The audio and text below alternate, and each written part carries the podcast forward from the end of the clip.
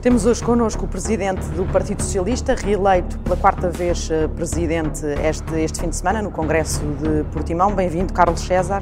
A partir de agora está sob escuta.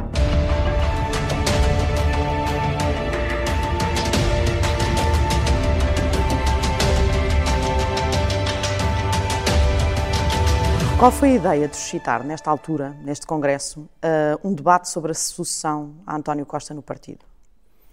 Foi uma ideia uh, muito desenvolvida pelos jornalistas e, pelos jornalistas, uh, mas que não teve, digamos, expressão uh, do ponto de vista do Congresso. Em boa verdade, naqueles dois dias de trabalho, eu ouvi mais jornalistas a falar da sucessão do que delegados. Mas não, foi, não foram os jornalistas, foi o, o presidente do partido, tanto quanto sei, não. que escolheu os nomes que se sentaram na mesa do Congresso, Sim. entre os quais estavam precisamente aquelas figuras de quem se Sim, fala mais. Foi escolhido eh, por mim e Isso em articulação intenção, naturalmente com, com o secretário-geral. Mas a mesa do Congresso são 20 pessoas, uh, umas uh, escolhidas pela sua notoriedade, eh, outras escolhidas pela sua posição institucional e inerência de cargos, e outras ainda porque eram importantes do ponto de vista da organização e da condução dos trabalhos. E no, no caso destas uh, quatro e, portanto, que falamos, qual é que foi o critério? De Pedro Nunes Santos, Fernando Medina, Nesse caso, digamos, mostrou-se a notoriedade com as respectivas posições institucionais. Uh, o que eu disse, aliás, sobre essa matéria uh, é evidente, não é? A mesa do Congresso é evidentemente uma fotografia, e as fotografias são interpretadas de acordo com uh, aquilo que as pessoas têm a maior sensibilidade para apurar. Uh, no meu caso, a minha sensibilidade foi a de dar notoriedade a quem já a tem e de transpô-la para o Congresso e para a imagem do Congresso, para além da necessidade de introduzir outras pessoas pela sua posição institucional e também pela sua utilidade na condução dos trabalhos, porque a condução dos trabalhos não é apenas a que me diz respeito, dando ou retirando a palavra às pessoas. Eh, há uma gestão de, de, de inscritos, há a complexidade do, dos separadores que são introduzidos ao longo do Congresso, há tudo isso que é ponderado por várias pessoas que comunicam entre si e que estão na mesa, hum. mesmo que a alguns metros de distância. Mas quando colocou aquele, naqueles lugares Marta Temido, por exemplo, a Ministra da Saúde, é porque concorda Sim. com António Costa na questão de que ela também daqui a dois anos Não. poderá ser uma sucessora? Pela, por uma razão que afinal se, se apurou como adequada. Uh, Marta Temido tem hoje uma grande notoriedade, uh, liderou um processo e continua a fazê-lo uh, que tem a ver com a recuperação da, da, da pandemia, do ponto de vista de, de, das infraestruturas de saúde e dos cuidados preventivos associados, e portanto era natural que nós quiséssemos dar uma ênfase àquela que foi a líder eh, até agora desse processo. Com, Portanto, concorda, nada de extraordinário Concorda com isso. António Costa quando ele diz que ela daqui a dois anos tem condições para, para ser, eh, também entrar nesse leque vá, de, de sucessores, de possíveis sucessores uh, dessa era? Tem ela, como tem naturalmente uma imensidão de, de pessoas.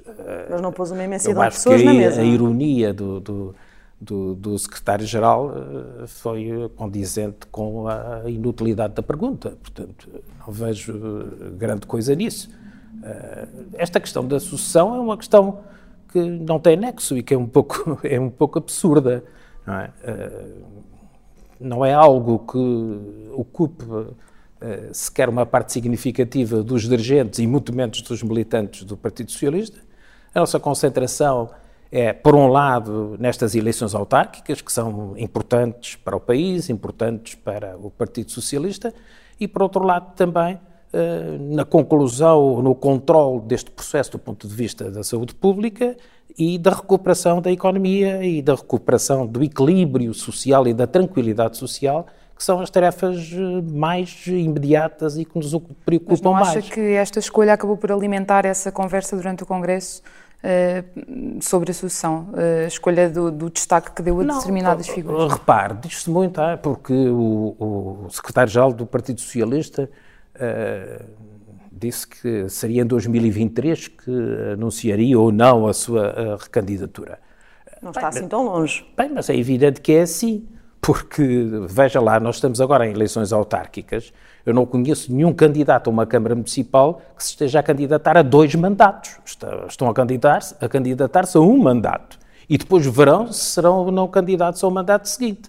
Portanto, é absurdo que o secretário-geral do Partido Socialista, que acabou de ser eleito, uh, tenha que dizer quantos mandatos é que pretende uh, estar no futuro e uh, quantos, quantos se irá candidatar. Portanto, há, evidentemente, à volta disto sempre uma construção muito fantasiosa que se mediatiza com maior facilidade do que se mediatiza, por exemplo, o anúncio de uma medida concreta para determinada área eh, de intervenção que cabe ao Governo ou ao Partido Socialista fazer. Que esta, esta concentração em nomes específicos não condiciona depois um bocadinho a escolha dos militantes do PS? Não parece aqui uma sucessão quase dinástica quando se fala aqui na preparação de nomes e neles sentarem-se naquela mesa?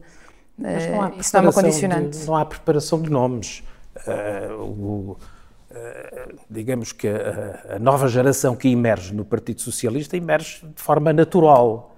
Uh, natural em todos os sentidos. Portanto, eh, são pessoas eh, mais jovens, de outra geração, eh, que vão conquistando maturidade, que vão tendo um, um do ponto de vista, digamos, social e do ponto de vista partidário, que os habilita mais tarde, em função do seu desempenho, a poderem ser candidatos a lugares de maior notoriedade no Partido Socialista.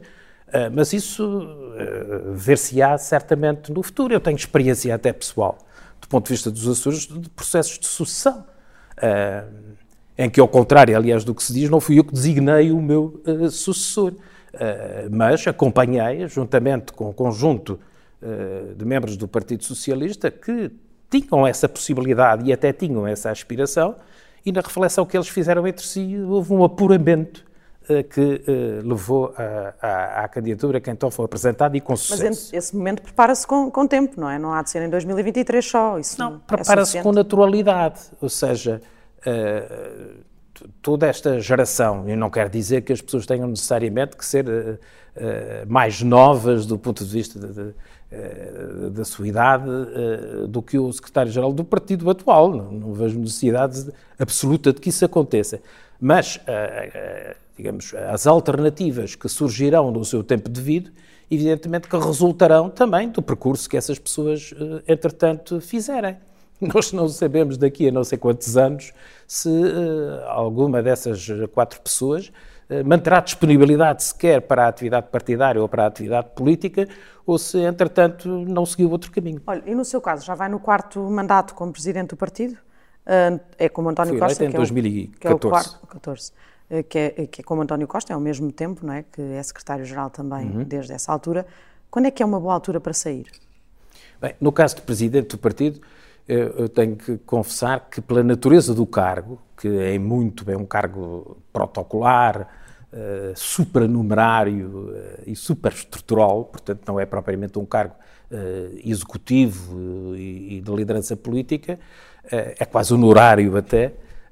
é um cargo que normalmente é atribuído às pessoas com maior antiguidade partidária. Portanto, o, o meu, digamos, grande apor curricular nesta matéria é justamente ser militante do Partido Socialista desde há muito e de uh, ter feito um percurso que exemplo, é reconhecido. Estive, aliás, no primeiro congresso do Partido Socialista, são poucas as pessoas que estiveram nesse congresso. O seu cargo é quase de representação do partido, não é propriamente um cargo executivo aqui uh, dentro do, do Partido Socialista. Um, em 2005 foi um governo do PS, até com um acordo com, com, o PSD, que instituiu a limitação dos mandatos dos autarcas. Depois houve alguns partidos, incluindo o PS, que até levaram uh, essa regra para dentro dos seus próprios estatutos. Uh, no caso do PS, há limitações, por exemplo, para os membros do, do secretariado. Uh, esta. Não, não, era importante também dar este sinal? Não há aqui o risco de as pessoas acharem não, que há uma eternização que, eu creio no que poder? nos cargos executivos justifica-se de facto uh, que existe a limitação de mandatos. Há eu sou responsável, por exemplo, pela limitação de mandatos de, dos presidentes dos governos regionais, que não existia. Mas o secretário-geral, por exemplo, não tem essa eh, limitação. Uh, que não existia nos Açores e que não existe ainda na Madeira, por exemplo. É? Mas eu creio que os cargos executivos devem ter, de facto, limitação de mandatos e é o que acontece no. no Mas o secretário-geral não tem. A minha questão é se isso não provoca aqui uma tentação de eternizar ali um líder no partido. Não creio. O secretário-geral é uma função, digamos, especial, não é uma função de, de gestão dos assuntos uh, públicos, é? e de resto, o cargo de primeiro-ministro não é exercido necessariamente por, pelo secretário-geral ou pelo líder de um partido. Em regra, e nas, na, nas atuais circunstâncias, é assim que acontece, mas sendo embora chamado, para esse efeito, pode o partido indicar outra pessoa para esse cargo. Portanto, pode acontecer é... isso em 2023, o partido indicar outra pessoa não, para ser primeiro-ministro e ter um líder que não, que não é António Costa? Okay. Essa questão, como, como, já se disse, será, uh, digamos, colocada na devida altura. Mas uh, ninguém tem qualquer expectativa de que o PS não prossiga, do ponto de vista da sua liderança, o seu curso atual. Uh, e há, não sei se quando diz que não prossiga o, o seu percurso atual, uh, enfim, há vários socialistas, Francisco Assis, Franci, uh, Fernando José Luís Carneiro, que já vieram dizer que gostavam uh, que António Costa continuasse para lá de 2023 no cargo. Também é o seu desejo? Todas as pessoas que que estão próximas, eh, digamos, da gestão atual e que estão atentas às, eh, aos envolvimentos eh, atuais no Partido Socialista sentem isso, não é? O partido está bem, António Costa tem sido capaz, pela sua liderança e pela sua capacidade de gestão interna, de manter o Partido Socialista unido e de mantê-lo como o maior partido, aliás, de Alcandoral, à condição de maior partido português. Eh, de, com desempenho ao nível do governo eh, que é reconhecido pelas portuguesas e pelos portugueses e, portanto, eh, não se muda em geral aquilo que corre bem. Um, no seu discurso no Congresso, garantiu que o PS não vive uma paz fria, a expressão era sua. Como é que interpretou o silêncio de Pedro Nuno Santos neste Congresso? Não é sinal disso mesmo, que há ali uma paz fria também no PS? Não, eu creio que aquele justificou bem isso. Não tem que intervir em todas as áreas.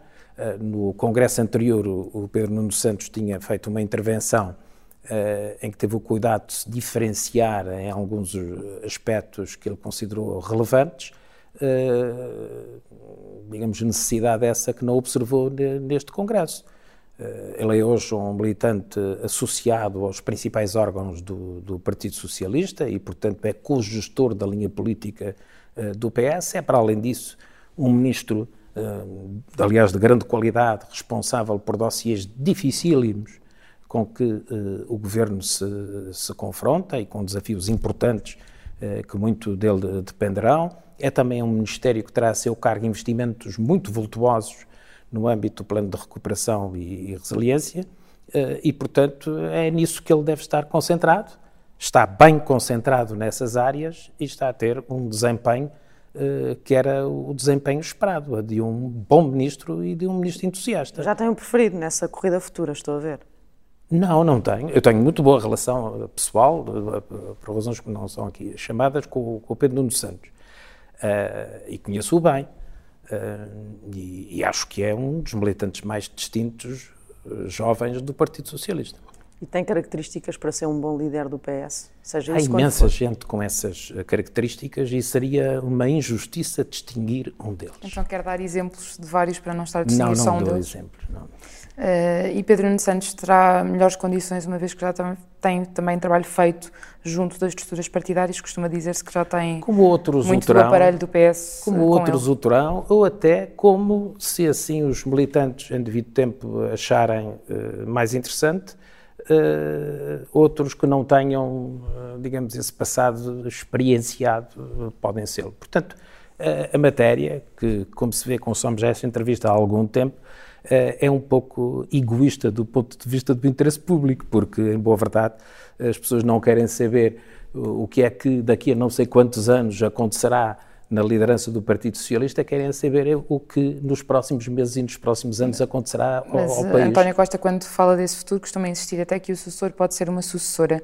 Também gostava de ver uma mulher não, à frente do PS. Não tenho opinião sobre isso. Não, tenho. não acha importante que isso, já que o PS não, é um dos poucos partidos... Não tenho nenhuma opinião sobre isso. O sucessor ou sucessora Uh, espero que, quando isso acontecer, seja alguém com qualidade, com prestígio e que honre o Partido Socialista e o faça continuar a ter uma posição preponderante na vida portuguesa. Olha, na última legislatura esteve na bancada parlamentar, como líder hum. parlamentar do Partido Socialista, uh, agora está a Ana Catarina uh, Mendes.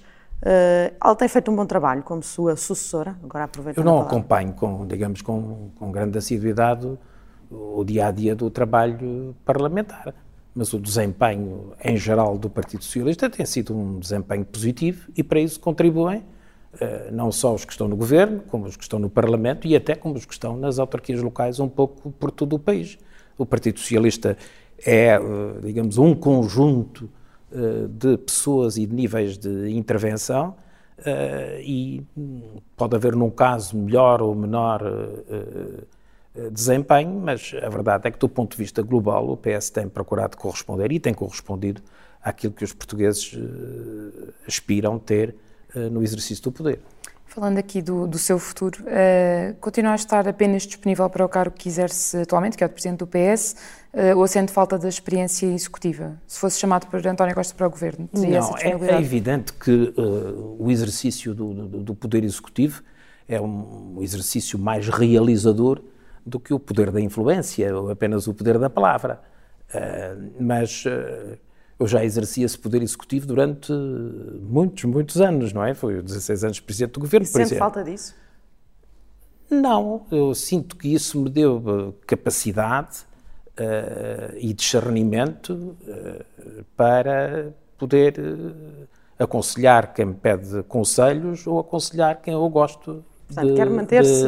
A, a, sua ideia de futuro é manter-se como está agora, apenas influenciar a minha, a minha políticas ideia, e não tanto estar. A minha ideia na... é de cumprir eh, as minhas obrigações como presidente do Partido Socialista, eh, de ajudar quem me pede ajuda ou de aconselhar quem eu acho que necessita de conselhos. Tem uma carreira política longa, com certeza que eh, ou já encerrou do ponto de vista de cargos não, de primeira linha? A razão pela qual eu estou a dar essa entrevista é justamente porque não encerrei a minha eh, atividade política e não pretendo encerrá-lo. Estou a dizer, estou a dizer no futuro, se encerra com este cargo que tem, que é Presidente do PS. O meu empenhamento cívico uh, não é revogável. Uh, portanto, uh, em particular no, do que se refere à atividade política, incluindo a atividade partidária. Estou associado ao Partido Socialista, ao qual pertenço desde 1974, com o qual partilhei momentos de grande dificuldade, de tenacidade, outros mais confortáveis e mais realizadores, uh, e portanto é esse percurso que eu continuo a fazer com, com muito gosto, sendo uh, útil e ocupando os cargos que em determinada fase eu acho que são úteis ao meu partido e nos quais me sinta confortável. E no caso da Presidência da República, é uma, uma não, não, de... nós temos um Presidente da República em exercício, temos um clima de tranquilidade institucional no, no nosso Vivemos país. No futuro. Uh, e ninguém está a pensar na, na, nas próximas eleições presidenciais, ou pelo menos eu não estou a pensar nessas eleições. O último Presidente da República Socialista foi Jorge Sampaio, uh, já foi há, há, algum tempo, o, o PS arrisca-se a ficar Uh, se, se, Marcelo Rebelo de Sousa cumprir este mandato até ao fim, durante 20 anos fora da presidência da República, não é importante que comece já a preparar, uh, colocou-se ainda agora nas presidenciais fora da corrida, uh, digamos assim, um, não é importante preparar já essa, não, creio que não. esse momento? Porque as eleições presidenciais ainda estão longe e este não é o tempo dessa reflexão.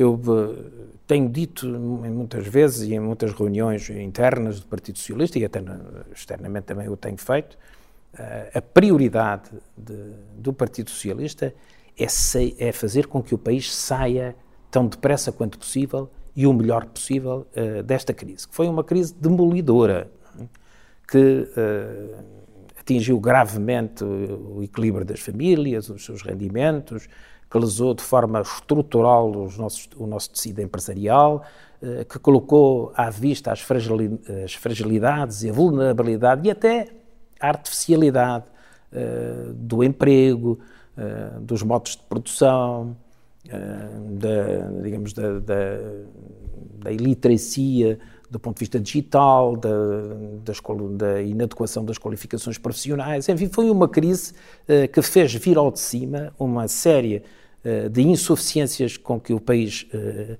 eh, continua a viver e, sobretudo, também que atingiu o país quando a sua economia ainda não tinha recuperado e o seu setor financeiro por completo da última crise internacional que assolou o país. só manter-me aqui na, na, questão da presidência e, e, de Belém, até porque agora ainda em 2000, agora no início do ano, quando houve as presidenciais, disse que Ana Gomes era rude e que era incapaz de, de, de votar em alguém assim. Votou em Marcelo Rebelo de Sousa?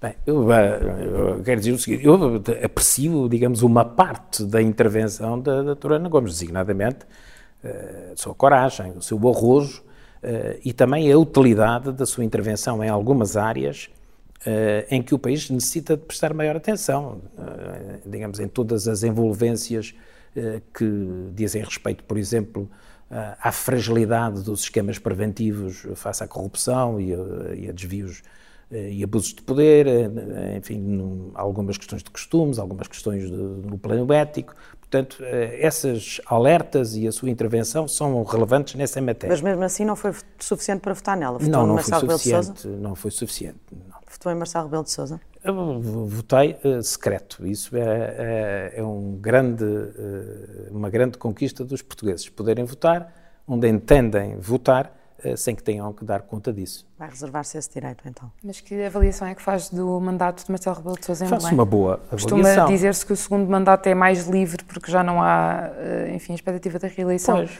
Tem medo de... que muda aqui alguma coisa neste Eu segundo acho mandato? Que depende das circunstâncias. As circunstâncias que nós estamos a viver não mudaram uh, sensivelmente, excetuando uh, uma componente onde mais se justifica a postura que ele teve no primeiro uh, mandato eh, que é uma postura de colaboração eh, institucional, de acolhimento, é certo, do, valor e da intervenção das oposições, mas de profunda colaboração com o Governo e defesa da estabilidade política. Eh, e eu creio que as intervenções do Presidente da República, mesmo quando são discordantes do, do, do, Governo, das maiorias que são constituídas, que às vezes até incluem também partidos de oposição, como, como aconteceu, por exemplo, agora no recurso para o Tribunal Constitucional da Lei do, do Cibercrime, quer dizer, são digamos, intervenções que se pedem a um Presidente da República que tenha atenção. Não é? E, eh, portanto, não vejo que a relação se tenha, eh, digamos, alterado com, com valor suficiente para a qualificarmos como diferente, como tendencialmente diferente. Eh, não achou que tinha faltado debate interno no partido sobre essa matéria? Aliás, o Congresso foi adiado já para depois das presidenciais e agora neste Congresso Uh, Ascenso Simões, por exemplo, falou sobre esta questão, mas pouco mais se discutiu o, a questão das presidenciais. Não houve falta de debate interno? Não creio. Uh, a eleição do Presidente da República é uma eleição unipessoal. Não deve ser transportado para um órgão como o da Presidência, digamos, um conceito estritamente partidário, nem um mandato estritamente partidário. E, portanto, é natural que o Partido Socialista, olhando uh, o perfil do Presidente da República, desejo apenas que esse perfil corresponda a um desempenho com fronteiras largas. Uh, António e, portanto, Costa disse isso na sua na intervenção que fez no final, falou da importância do Presidente manter as, as características no, no segundo mandato.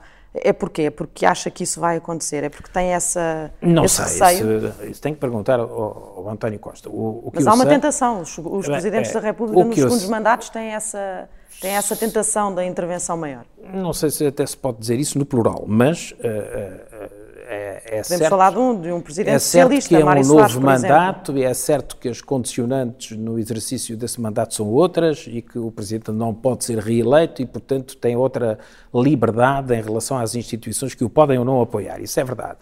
Mas uh, os valores a que o atual Presidente da República se quis associar livremente e, e, e, voluntariamente foi o de manter a estabilidade política, o de considerar que isso era fundamental para o país. Ora, se isso já era fundamental antes da crise da pandemia, muito mais fundamental é depois da crise que atravessamos e face àquilo que também o Presidente da República tem vindo a chamar a atenção, é que é nós vamos ter ao nosso dispor financiamentos, não só do orçamento eh, de Estado, como dos fundos comunitários, como do plano de, de, recuperação e resiliência, que são financiamentos elevadíssimos que teremos que executar num espaço de tempo relativamente curto e uh, é natural que seja importante que não hajam interrupções uh, institucionais que prejudiquem essa execução e, portanto, o valor da estabilidade é claramente reforçado. Na sua intervenção no, no Congresso, uh, focou o combate à corrupção e, e, a questão das obrigações na transparência para quem exerce uh, cargos políticos, os decisores políticos. Eu não disse só decisores políticos, disse decisores disse, públicos. Verdade, já é essa parte. Uh, decisores e pessoas que também influenciem os decisores Exatamente. políticos. Isso passa pela regulamentação do lobby, que é o que já está a ser tratado no Parlamento, ou, ou também por, um, um, por aquilo que Rui Rio uh, pede, por exemplo, que é uma declaração de interesses mais vasta, que, um, por exemplo, faz com que uh, as pessoas tenham de dizer se pertencem a organizações ou associações de caráter discreto, por exemplo. Sabe, eu tenho uh, que distinguir aqui dois planos. Eu penso que o máximo de transparência do ponto de vista de registros de interesses é o melhor para a democracia, quer para o próprio decisor, quer para aqueles que o avaliam. Uh, evidentemente, há aqui dois planos. Há um plano em que isso deve corresponder a uma obrigatoriedade normatizada e há outro plano em que isso corresponde, digamos, a uma postura pessoal. ou seja, há um conjunto de, de, declarações de pertença a determinados interesses ou mesmo organizações que deve ser o foro da decisão pessoal. Uh, e há outro que deve ser uh, plasmado na lei. Eu não creio que, uh, por ser da Opus Dei ou por ser do Sporting, se deva ser obrigado a, a declará-lo, não é? E, portanto, não vejo necessidade disso. Agora, eu gostava É diferente de, ser da maçonaria, por exemplo, e de ser do Sporting, não é? Não, mas eu gostava de, por exemplo, quando defendo um Estado laico, dizer que não sou do Opus Dei Uh, ou quando uh, falo de futebol, dizer que não sou do Sporting, ou que sou do Sporting. Portanto, uh, isso é uma questão, digamos, pessoal. Agora, eu creio que é muito importante, por exemplo, que se alguém está a decidir em matéria de política energética, se saiba ou não se aquela pessoa é ou não acionista de uma empresa do setor. e qual o papel daquela empresa naquele setor. Eu acho isso absolutamente quando... indispensável para nós termos uma avaliação, uh, digamos, dos interesses em presença. O que não quer dizer que quem decida sobre essa matéria, mesmo sendo acionista de uma, uh, de uma empresa do setor, não o, fa não o decida de acordo com o interesse público e que não, não o faça bem. Mas é importante saber que essa Mas pessoa tinha esse interesse das particular. que influenciam uh, essas decisões, estava a falar de quem exatamente? Não, repara o seguinte Há, há, pessoas que acompanham a atividade política, que são críticos da atividade política. Uh, há pessoas que decidem em matéria judicial sobre questões que têm também uh, grande relevância. Uh, eu não creio que essas pessoas hum, devam estar excluídas do conhecimento que a generalidade das pessoas devem ter sobre os seus Quando interesses, são críticos, sobre os exemplo, seus interesses particulares. Quando diz que são críticos, por exemplo, está a falar de quê exatamente? De que funções? Estava-me agora a ocorrer também jornalistas, mas não estava a falar especificamente deles.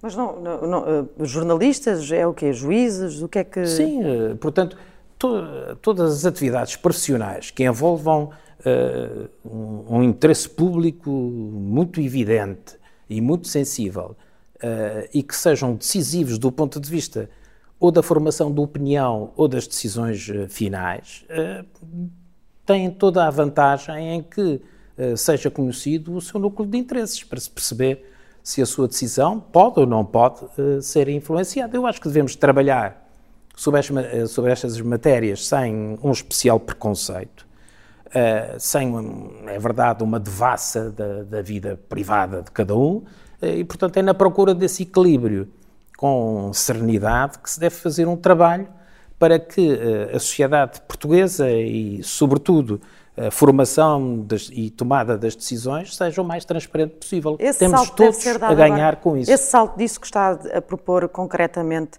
deve ser dado agora nestas negociações para o pacote da transparência? Eh, acho importante que isso fosse feito já, por exemplo? Eu acho importante que isso tivesse sido feito ontem. Portanto, logo que isso possa ser feito, deve ser feito. É uma proposta que o PS já está a trabalhar ou foi ainda uma coisa que decidiu é uma, propor e que É uma não proposta está a ser sobre a qual uh, existem, digamos, várias sensibilidades e várias opiniões e, portanto, uh, que trespassam os partidos políticos e a generalidade dos observadores. Portanto, uh, é preciso um debate sobre essas matérias, porque o grande problema que envolve matérias desta natureza é são os seus limites, até onde devemos ir, seja no registro de interesses, seja nas incompatibilidades, enfim, tudo isso faz parte de uma reflexão muito serena uh, e muito despida de preconceitos. No início deste ano foi noticiada a existência de uma investigação a si e ao seu filho no DIAP de Ponta Delgada. na altura disse não ter conhecimento de nada, já sabe do que é que se trata, foi interrogado já? Não, disse, o, o, que me disseram é que isso tinha sido uma, uma denúncia anónima, uh, e que, portanto, mas que não tinham, digamos, especial interesse nessa investigação. Portanto, não. A e também, traz... como sabe, esse é outro dos problemas, é o problema da celeridade da, da justiça e do sistema, não é? E eu, por exemplo, foi, a questão foi eu, por exemplo, coloquei, fiz, apresentei uma queixa em tribunal contra uma, uma pessoa, justamente uh, por uma denúncia que me parece uh, ser essa, uma pessoa, aliás, que já tinha sido condenada uh, noutro processo idêntico em relação a outra pessoa, uh, já lá vão uns anos e os tribunais não se decidem. O seu antecessor no Governo Regional, Mota Amaral, diz que, que corre uma campanha, estou a citá-lo, de descrédito de veras repugnante. Também vê isso que, a acontecer nos Açores agora, nesta altura? Não, eu vejo... Mais do que noutras alturas? Vejo isso em geral por ciclos que têm a ver com o envolvimento de determinadas pessoas ou não em cargos com maior ou menor notoriedade. É verdade que isso acontece com certeza em todos os lugares, não é? Uh, agora, o que é importante é que, o, que, os organismos de investigação e decisão judicial uh, sejam rápidos em todas as circunstâncias, porque é muito fácil uh, difamar, fica feita, digamos, a, a difamação, e depois leva muito tempo a ser reposta a verdade. Eu recordo sempre, há muitos anos, era eu ainda adolescente, uh, e lembro-me de um juiz ter sido acusado de, um, de, uma série de irregularidades. Esse juiz até deixou de ser juiz e seguiu outra atividade profissional. E ao fim de muitos, muitos anos, esse juiz que andou sempre nas primeiras páginas dos jornais, teve uma notícia numa das páginas interiores e num canto inferior uh, a dizer que, afinal, aquilo não tinha uh, razão de ser e que tinha sido absolvido, não é? Eh, portanto, eh, a vida tem isso, não é? Os políticos em geral têm que contar com essa, com essa desvantagem entre a capacidade difamatória e a reposição da verdade. Isso acontece eh, com todos, não é? Mas no caso dos Açores, e tendo em conta há... a altura em que apareceu a notícia desta investigação, não, acha não... que tem alguma coisa a ver com o ambiente político atual no, na região autónoma? Não sei, não, não lhe posso dizer isso. Eh, Mas acha que foi é evidente com motivação política? Eu acho que a, que a, atividade política em geral, uh, isso nota-se nas instituições parlamentares, quando digo no plural, digo na Assembleia da República e nos parlamentos regionais. Uh, eu acho que o diálogo político degradou-se muito. Acho que a oratória política, uh, enfim, também se degradou, não só no seu conteúdo, como especialmente na sua forma. É? E, portanto, acho que isso também é um pouco arrastado, por exemplo, pelo ambiente mais negativo das redes sociais, uh, ou até uh, arrasta as redes sociais para esse ambiente negativo. Nos Açores, o Chega retirou a confiança política ao deputado regional que apoia o PSD. Isso acaba com as críticas que o PS fez ao PSD sobre esta solução maioritária nos Açores, ou não? Não, eles têm dois deputados. Um deles ainda é relevante nessas contas. Nessas contas. Hum. Uh, mas, mas mesmo que não fosse. Parece haver ali alguma pois, instabilidade. Mas mesmo que não fosse, o que releva é que uh, quando são necessárias tomar grandes decisões, pelos vistos, o Dr. André Ventura tem que visitar o Presidente do Governo Regional uh, e que, que, o recebe no Palácio de Santana, que é a sede do Governo, e à saída falam com dois dirigentes partidários. Vasco Cordeiro há, há uns meses dizia em entrevista ao Observador Aliás, que o Governo Regional eh, dos Açores era um brinquedo nas mãos de André Ventura. Concorda com essa avaliação? Bem, eu acho que uh, este Governo dos Açores subsiste porque alguns pequenos partidos, como o caso do, do, do, do Chega, o sustentam. É? E porventura, eu percebo, o porventura não era intencional, mas porventura percebo que Uh, o que está, digamos, em causa é que esses pequenos partidos têm a, a ideia de que não seriam uh, reeleitos, que os seus uh, deputados não seriam reeleitos se as eleições ocorressem de novo já, porque os açorianos aspirariam a regressar a uma estabilidade comprovada.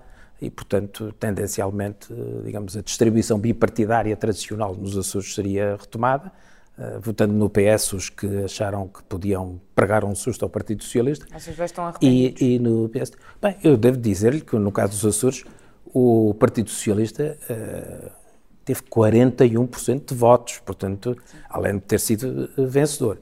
Mas uh, temos que respeitar que, do ponto de vista parlamentar, as soluções uh, podem ser alternativas, como de resto já aconteceu aqui no, no continente uh, em ocasião Vasco anterior. Cordeiro avisava agora no Congresso que o apoio do Chega ao PSD podia estar mais perto do que parece acontecer a nível nacional e não só a nível regional. Também tem esse, essa percepção? Acha que houve ali um balão nós, de ensaio para, sim, para o que pode acontecer? Estes, nós temos esses sinais, ainda há pouco tempo o Presidente, creio que o Presidente da Associação dos Autarcas eh, Sociais-Democratas, eh, fez uma, uma declaração, fez declarações públicas, dando conta enfim, da intenção de, em várias câmaras no país, eh, serem feitas coligações dessa natureza pós-eleitorais. Mas acha que o Rui Rio tem, tem essa mesma intenção? A nível nacional, por exemplo, num possível Sabe, acordo para governo ou para apoio a um governo de direita, acha que está Sabe, disposto o, a. O doutor Rio é um pouco, digamos, um pouco instável nessa. e não é fácil detectar o que ele dirá no dia seguinte. Eh, portanto, ele já disse uma coisa e o seu contrário. A única forma que nós temos de averiguar realmente o que acontece com o PSD não é se é respeitada a vontade do seu líder ou qual a vontade do seu líder, mas aquilo que, de, do ponto de vista factual, eh, se vier a verificar. O, o PS acha que desconsiderou esse risco? Refere-se aqui?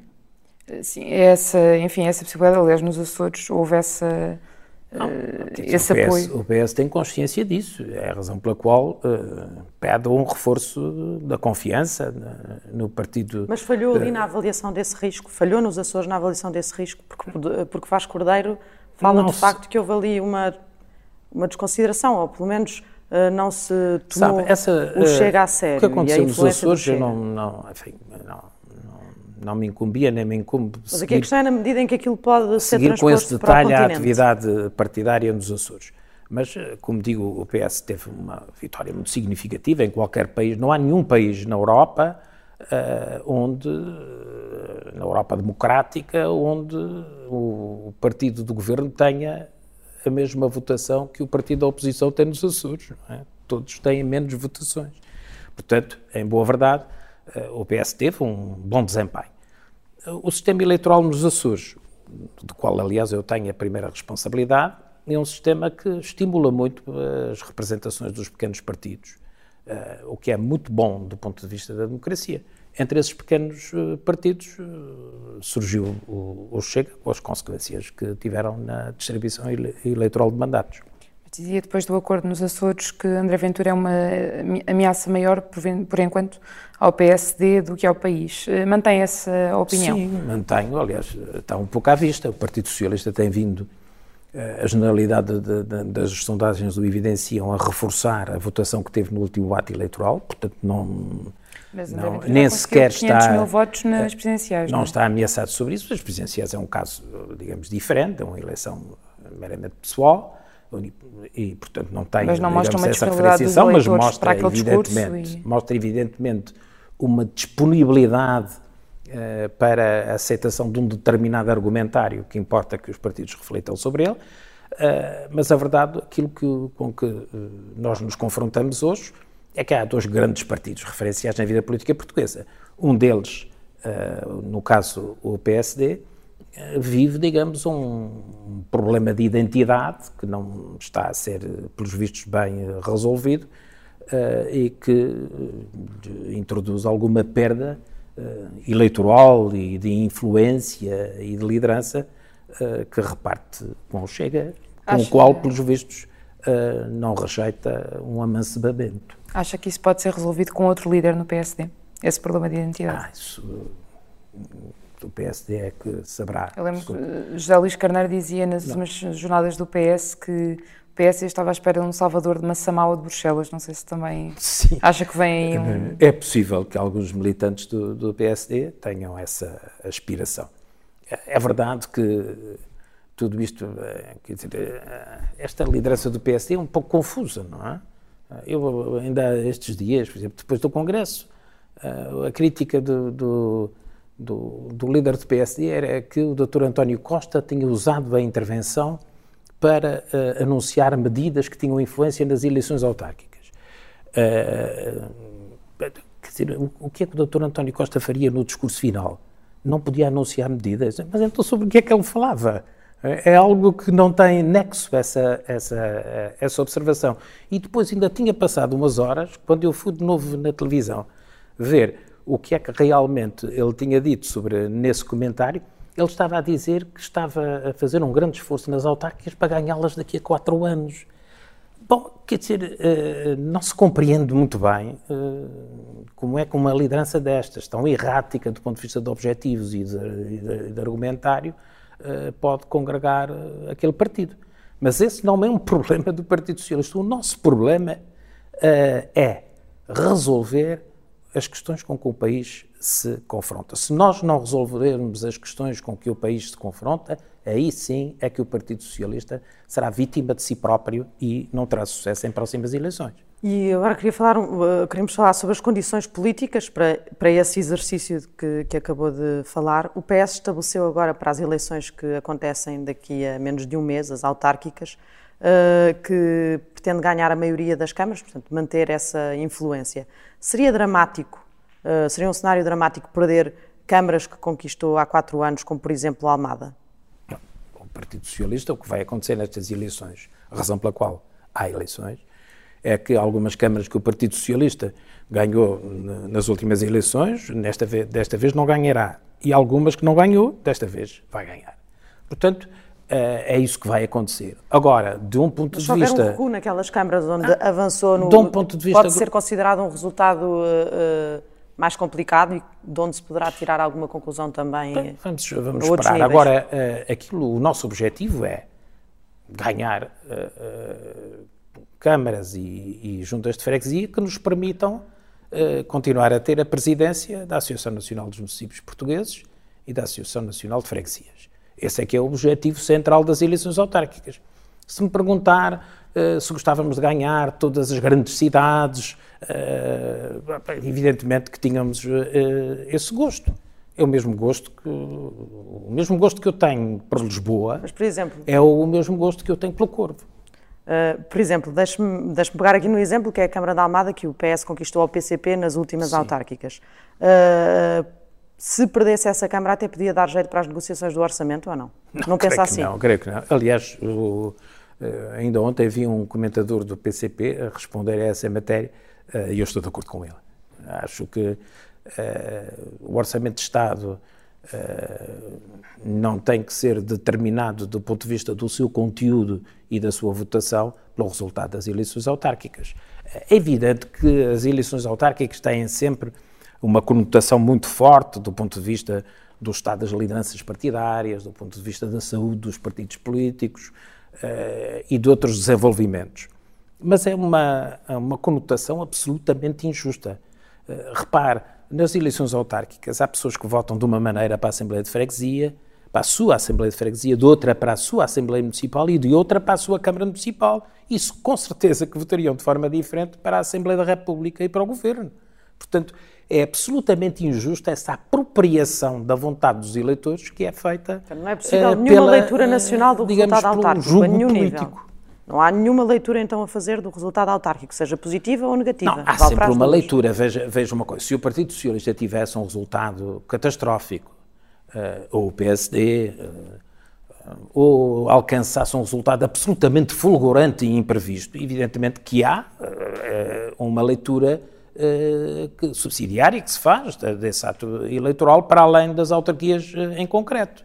Uh, mas se as oscilações não são, digamos, muito salientes ou decisivas, as eleições autárquicas têm o interesse que têm, que é o interesse local. Acha que fica, começa a ficar claro que o PCP, no seu entendimento, está convencido que o PCP vai apoiar o PS até ao, ao, final da legislatura? Não, não sei. Mas o que eu sei é que o Partido Socialista tem uh, o dever uh, de procurar uh, que a estabilidade política se mantenha e que os orçamentos de Estado sejam aprovados, porque sem essa situação e sem esses instrumentos, e sem esses instrumentos será muito difícil executar como tem que ser executado o PRR e os fundos comunitários que nos estão disponibilizados. E a estabilidade, devo-lhe dizer, não é só uma estabilidade partidária. Eh, eu acho que nós temos que prestar atenção, eu até posso dizer mesmo, temos que prestar mais atenção a outras instituições que fazem parte da edificação da estabilidade política e social e do clima económico. Eh, é importante que eh, a concertação social, não sendo, digamos, um parque de estacionamento prolongado das reformas, seja um local para onde transitam as principais decisões do país e que, portanto, os parceiros sociais, sejam as associações empresariais, sejam as sindicais, sejam as instituições particulares de solidariedade social, tenham uma maior intervenção na definição política e na construção dessa estabilidade. Eu às vezes vejo legislação que é publicada pelo Governo, aprovada pela Assembleia da República, com transferências de poderes para autarquias ou para outras instituições, que descurem muito Uh, o papel, por exemplo, que as instituições de solidariedade social podem e devem ter. Mas quando nós perguntávamos pelo PCP, há, uh, tem havido, aliás, várias figuras até no PS a elogiar uh, a estabilidade que o PCP também ajudou Sim, a é dar é e tem ajudado a dar, Sim, é verdade, já depois da geringonça. É verdade, o PCP tem Confia tido um comportamento... que vai ter essa responsabilidade. É verdade, o PCP tem tido um comportamento muito responsável nessa matéria, porque tem privilegiado um conjunto de medidas sectoriais que lhes são uh, relevantes. Uh, e, portanto, tem, digamos, uma metodologia uh, no relacionamento com o governo de ir conquistando passo a passo e não de fazer uma mediatização globalizante, como, por exemplo, acontece com o caso do, do Bloco de Esquerda, que torna mais difícil a percepção de, de, e a formação de, de acordos. Agora, Uh, evidentemente difícil. que o Partido Socialista, o Partido Socialista tem limites, uh, digamos, uh, a estabilidade não pode ser feita a qualquer preço, não é? há divergências que são relevantes, por exemplo, entre o Partido Socialista e os partidos à sua esquerda, o PCP e o Bloco. nós temos concessões diferentes do papel do setor público e do setor privado. Uh, nós temos uh, posições diferentes no plano das relações internacionais, por exemplo, na, na nossa associação à NATO. Enfim, há um conjunto de matérias que nos diferenciam e que não podem estar em causa neste setor. É e eu, aliás, digo é mais. É possível ainda eh, recuperar o Bloco de Esquerda para, neste plano orçamental? Bem, isso depende do Bloco de Esquerda, quer dizer, o diálogo está Também aberto. Também dependerá do PS, é uma O diálogo está aberto, está a ser concretizado uh, e veremos até onde ele é possível ser eh, alcançado. Eu tenho uma posição otimista sobre uh, o desenlace quer deste orçamento, quer do próximo.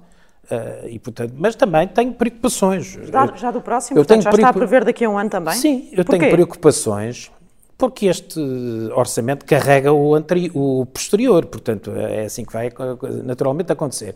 Mas tenho preocupações, quer dizer, a, a estabilidade não pode, a estabilidade política não pode comprometer a estabilidade económica, nem a estabilidade social. Eh, e, portanto, se devemos avançar, por exemplo, na maior justiça das relações laborais, devemos ter em conta as capacidades das empresas para uh, satisfazer determinados requisitos. Uh, portanto, há tudo aqui. Se queremos, por exemplo, uh, erradicar, como disse muito bem, que foi uma preocupação essencial do discurso de António Costa, se queremos erradicar a pobreza infantil, nós temos que compreender que ela não é uma pobreza sectorial. Quer dizer, temos que ter mais do que abonos, um temos que essa ideia resolver que os problemas aqui, das famílias portuguesas. Que deixou aqui dos conjunto. dois orçamentos, que é interessante. O PS, neste orçamento, vai já trabalhar para comprometer os partidos e os parceiros de esquerda não, eu, até ao final da legislatura bom, e é pronto? Na, bom, é natural que, que, isso aconteça em parte, porque este, este próximo orçamento é muito influenciado pelo, pelos dois instrumentos que lhe estão associados, que é o quadro comunitário de apoio próximo e o, o plano o de resiliência. Uh, e, portanto, uh, vê-se que, que, com certeza, neste orçamento de Estado, o perfil do seguinte, do orçamento seguinte.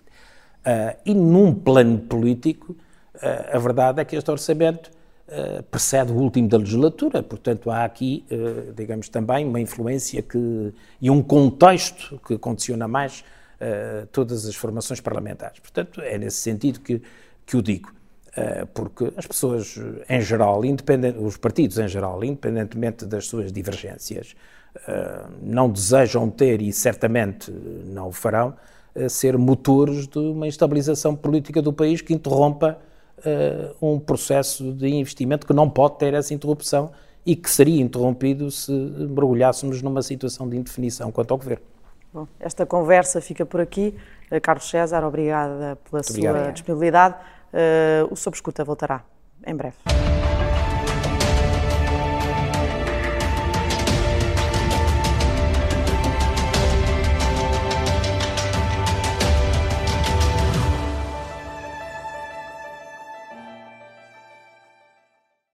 Obrigada por ter ouvido este podcast. Se gostou, pode subscrevê-lo, pode partilhá-lo e também pode ouvir a Rádio Observador online em 98.7 em Lisboa e em 98.4 no Porto.